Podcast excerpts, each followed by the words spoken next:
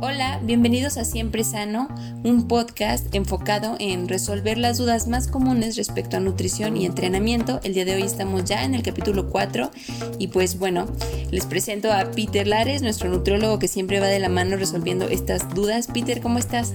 Hola, ¿qué tal? Estoy muy bien, muy contento de la aceptación que han tenido los podcasts, muy contento de que sigan mandando sus dudas y muy feliz de estar otra vez con ustedes. Y ahí vamos, ahí la, ahí la llevamos, ya tenemos cuatro episodios en los que pues la verdad es que dudas no han faltado, por eso es que cada emisión tratamos de seleccionar pues las que más nos llaman la atención, son muchísimas, pero les agradecemos su confianza, ya saben que aquí no hay duda tonta y no vamos a juzgar y el material que nos manden siempre va a ser eh, sensible, entonces nunca vamos a, a decir quién nos manda estas dudas. ¿Qué te parece Peter si comenzamos con la primera pregunta?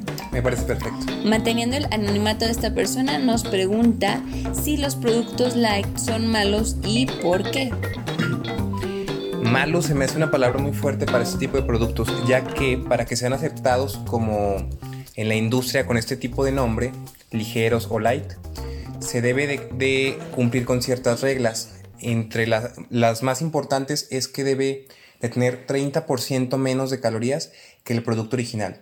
Un ejemplo es que si la crema este, normal tiene 200 calorías, eh, la versión light debe tener el 30% menos, al igual que la leche, al igual que los quesos.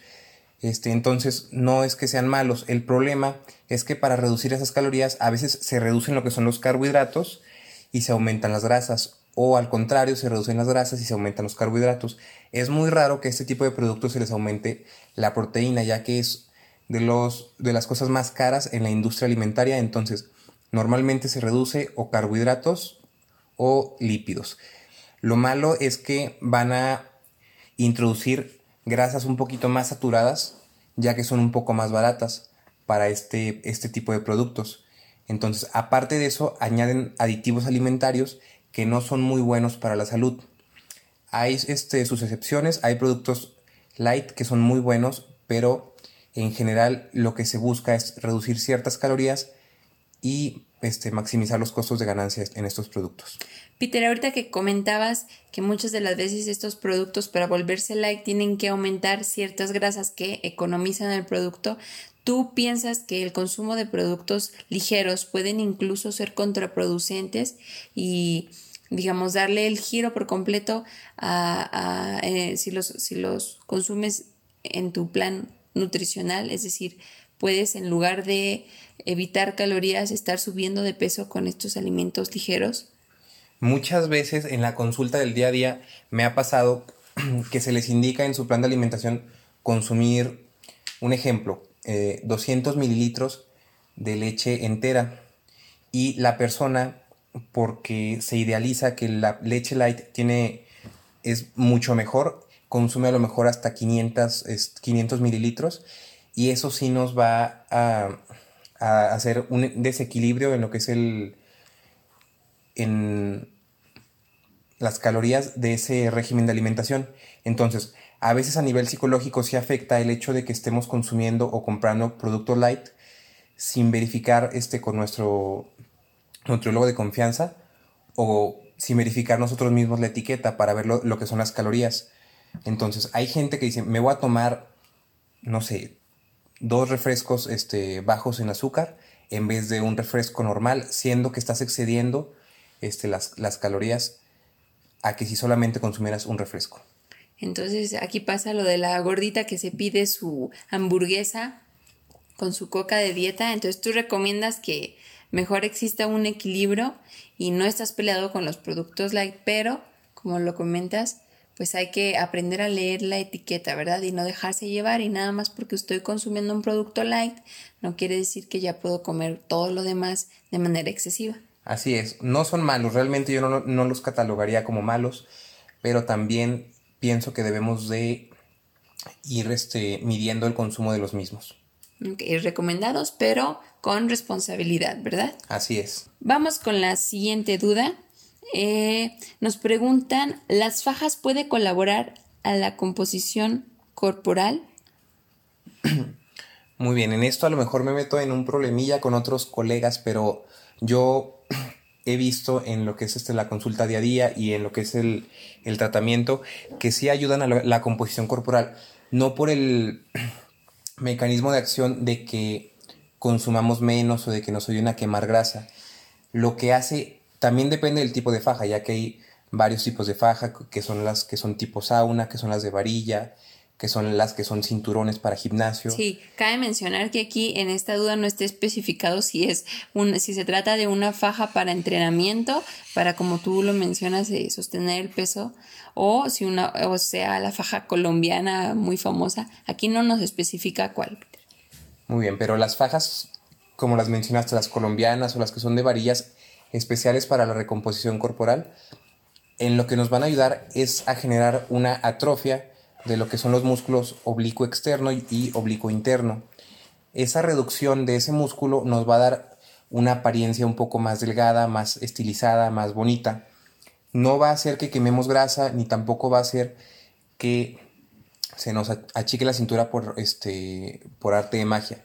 Lo que hace es que se atrofia ese músculo y se ve un poquito más chico. ¿Sí? No es recomendable para personas que hacen mm, este, pesas muy, muy pesadas, ya que ese, ese músculo nos va a ayudar a estabilizar, ¿sí? Ya cuando se cargan pesos bastante grandes. Lo que se hace es complementar lo que es una buena alimentación con ese tipo de fajas que ayudan a, la recomposición corporal eh, para mejorar el resultado. También lo que hacen algunos atletas que son ya competitivos como de fisicoculturismo es utilizar fajas que son tipo sauna para reducir las medidas cuando una persona normal o una persona este, del día a día utiliza ese tipo de fajas, va a reducir esas, esas medidas, por así decirlo, en el momento y al tomar agua va a regresar este, a la normalidad. Un competidor de ese, de ese medio, como se mencionó, no toma agua días previos a su competición. Entonces, el hecho de que saque agua de esos lugares este, y luego vaya a competir sin haber tomado agua, le va a dar una mejor apariencia. Ya, él, ya después, cuando se vuelva a hidratar, va a pasar lo mismo, va a regresar a su forma normal. O sea, el efecto es temporal únicamente. Así es, el efecto es temporal, a, diferencia de las fajas eh, colombianas, como mencionaste, o de las fajas con varilla, cuando se utilizan, este, además de una dieta bien equilibrada, para bajar de peso. Ok, entonces eh, no están del todo recomendadas según los objetivos que tengas eh, Peter, y mm, quisiera preguntar en cuanto a la duración de su uso, ¿afecta a la salud utilizar este tipo de fajas durante tiempo prolongado? Sí, durante tiempo prolongado, o sea, referirte a lo que es 6, 8 horas, sí afecta, ya que el hecho es que no se puede comer bien con una faja de estas. Hay personas que se acostumbran bastante e incluso pueden dormir con una faja pero el, promedio realmente se le complica bastante. Entonces, no se recomienda más de unas cuatro horas el uso, el uso de una faja y eso irlo adaptando gradualmente. Realmente cuando empiezas que compras tu faja y la primera vez que te la pones, es muy raro que aguantes más de dos horas con la faja. Peter, ¿y las fajas eh, que se utilizan durante el entrenamiento para ayudar a equilibrar un poquito el peso con la espalda, las recomiendas? esas, ese tipo de fajas son muy recomendables para personas que entrenan pesado. Hay distintos tipos de fajas, incluso este, de esos cintos que son para, para el entrenamiento. Los cintos que utilizan los fisicoculturistas son cintos que tienen en la espalda un son más gruesos y son delgados en, en donde se atora, por así decirlo, en el cinturón. Y los cintos que utilizan los powerlifting o las personas que se dedican a cargar pesos pesados son cintos que son muy anchos y muy gruesos para proteger lo que es este... Alguna lesión. Ok. Soy Pedro Lares, licenciado en nutrición y entrenador personal certificado. Para más información y asesorías personalizadas, contáctame en redes sociales como Peter Lares Nutriólogo. Muy bien, entonces, en conclusión, este tipo de fajas que son para eh, el entrenamiento están recomendadas. Hay que consultarlo muy bien con su asesor de entrenamiento personalizado. Otra cosa es que cuando se utilizan eh, y estás cargando pesos mínimos, que como ya mencionamos en, un podcast anterior, se recomienda utilizar el 80% de las cargas máximas para tu entrenamiento y cuando utilizas fajas y no estás utilizando esta cantidad de peso, lo que vas a hacer es que no le vas a dar el suficiente trabajo a lo que es el recto abdominal y los oblicuos. Ok, ok, eso es muy importante también para considerar antes de comenzar el entrenamiento. Como ya lo mencionó Peter, es muy eh, recomendado que primero lo, lo comenten con su entrenador. No vamos a ponernos a utilizar fajas si no sabemos hacerlo de la manera correcta. Y en cuanto a las fajas que son con fines estéticos, pues ya lo comentó también Peter, depende del objetivo que tengas, hay que recordar que es un efecto temporal, ¿verdad? Vamos a la duda número 3. es, ¿qué opinas sobre la electroestimulación muscular? ¿Qué es? ¿Cómo funciona? Y si tú realmente eh, puedes recomendar este tipo de tratamientos.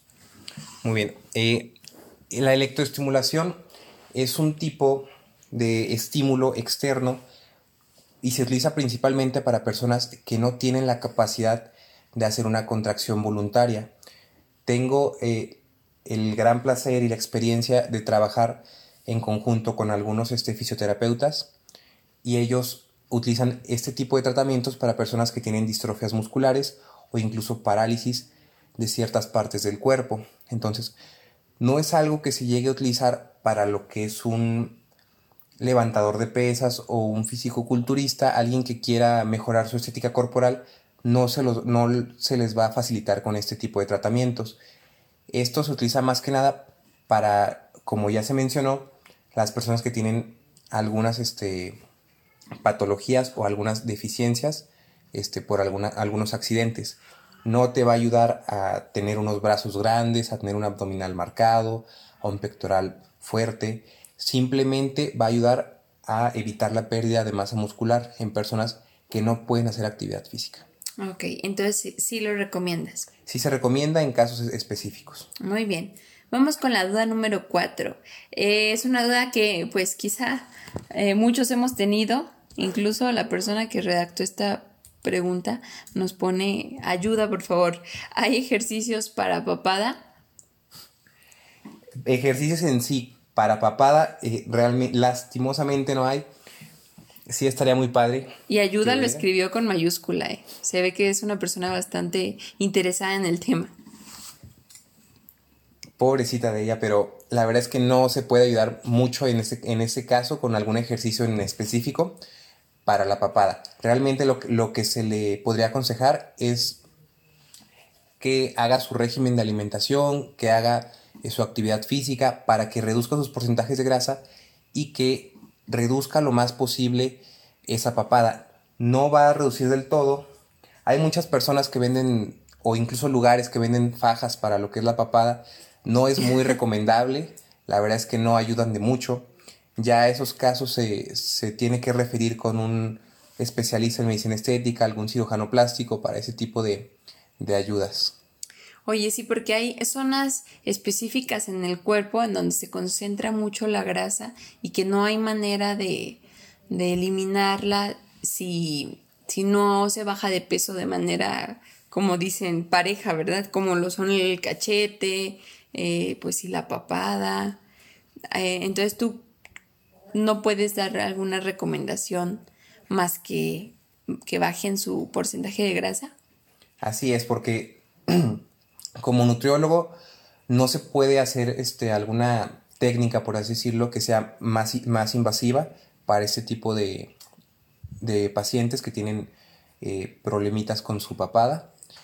Y eso es lo único que se, podría recomendar. Bueno, entonces a esta persona que nos está escuchando le recomendamos que pues sí trate de bajar su porcentaje de grasa y si eso no ayuda, pues bueno, siempre siempre existirán los cirujanos, ¿verdad?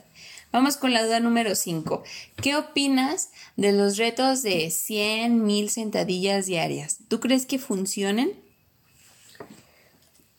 Tal vez pueden funcionar para algunas personas, pero el problema de estos retos es que no tienen lo que es el principio de individualidad.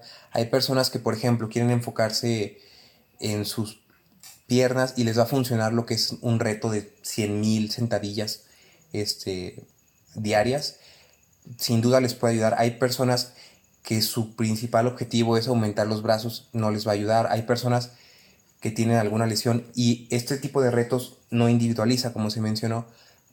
Personas que tienen este, meniscopatía, tendinopatías, les va a afectar bastante, ya que en este tipo de retos no se especifica una técnica, sino que se tiene que llegar a la cantidad total de repeticiones, ya sea de sentadilla, de lagartijas, de cualquier ejercicio.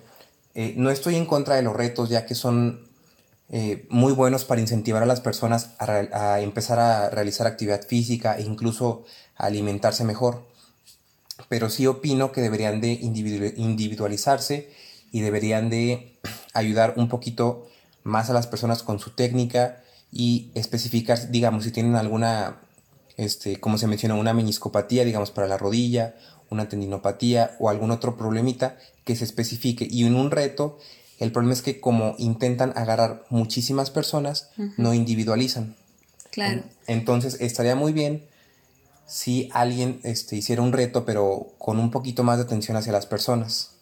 Y sobre todo ahorita hay que puntualizar que en Internet abundan estos eh, llamados retos y, y que está muy padre porque en esta temporada de pandemia y de cuarentena, pues muchas personas comenzaron a despertar su interés por cuidar un poquito más su cuerpo, mejorar su salud. Sin embargo, pues como ya lo dices tú, tiene que ir eh, cada reto, cada uno de estos proyectos individualizado en función a los objetivos y a las necesidades de cada cuerpo, ¿verdad? Entonces no estás de eh, no estás en desacuerdo con estos retos, pero al mismo tiempo crees que podrían ser un poquito más personalizados, ¿verdad?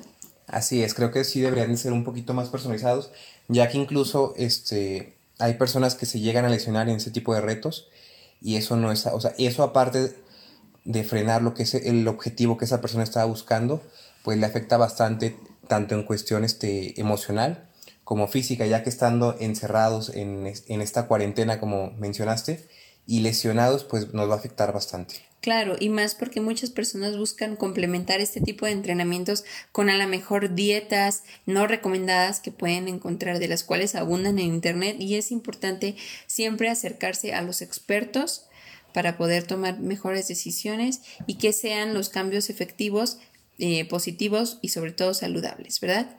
Peter, pues si nos acabaron las dudas el día de hoy, ¿cómo te sentiste? Muy bien, te digo, siempre, siempre muy contento de responder sus dudas cada vez este, llegan más y estoy muy feliz por eso, ¿sale? Les agradecemos que sigan escribiéndonos. Recuerden que no importa eh, por qué medio lo hagan, si lo hagan en, Facebook, si lo hacen en Instagram, encuentran ah, en redes sociales a Peter como Peter Lares Nutriólogo. Ahí pueden ir enviando en la semana, no precisamente el día especial de las dudas, sino que cuando surja en ustedes alguna inquietud, pueden escribirnos y pues si son de las eh, que más nos llaman la atención, tengan por seguro que vamos a estar debatiéndolas aquí próximamente y tratamos de abarcarlas todas, pero poco a poco durante el proceso de cada uno de estos capítulos eh, van a ver que pronto va a salir su duda y su pregunta.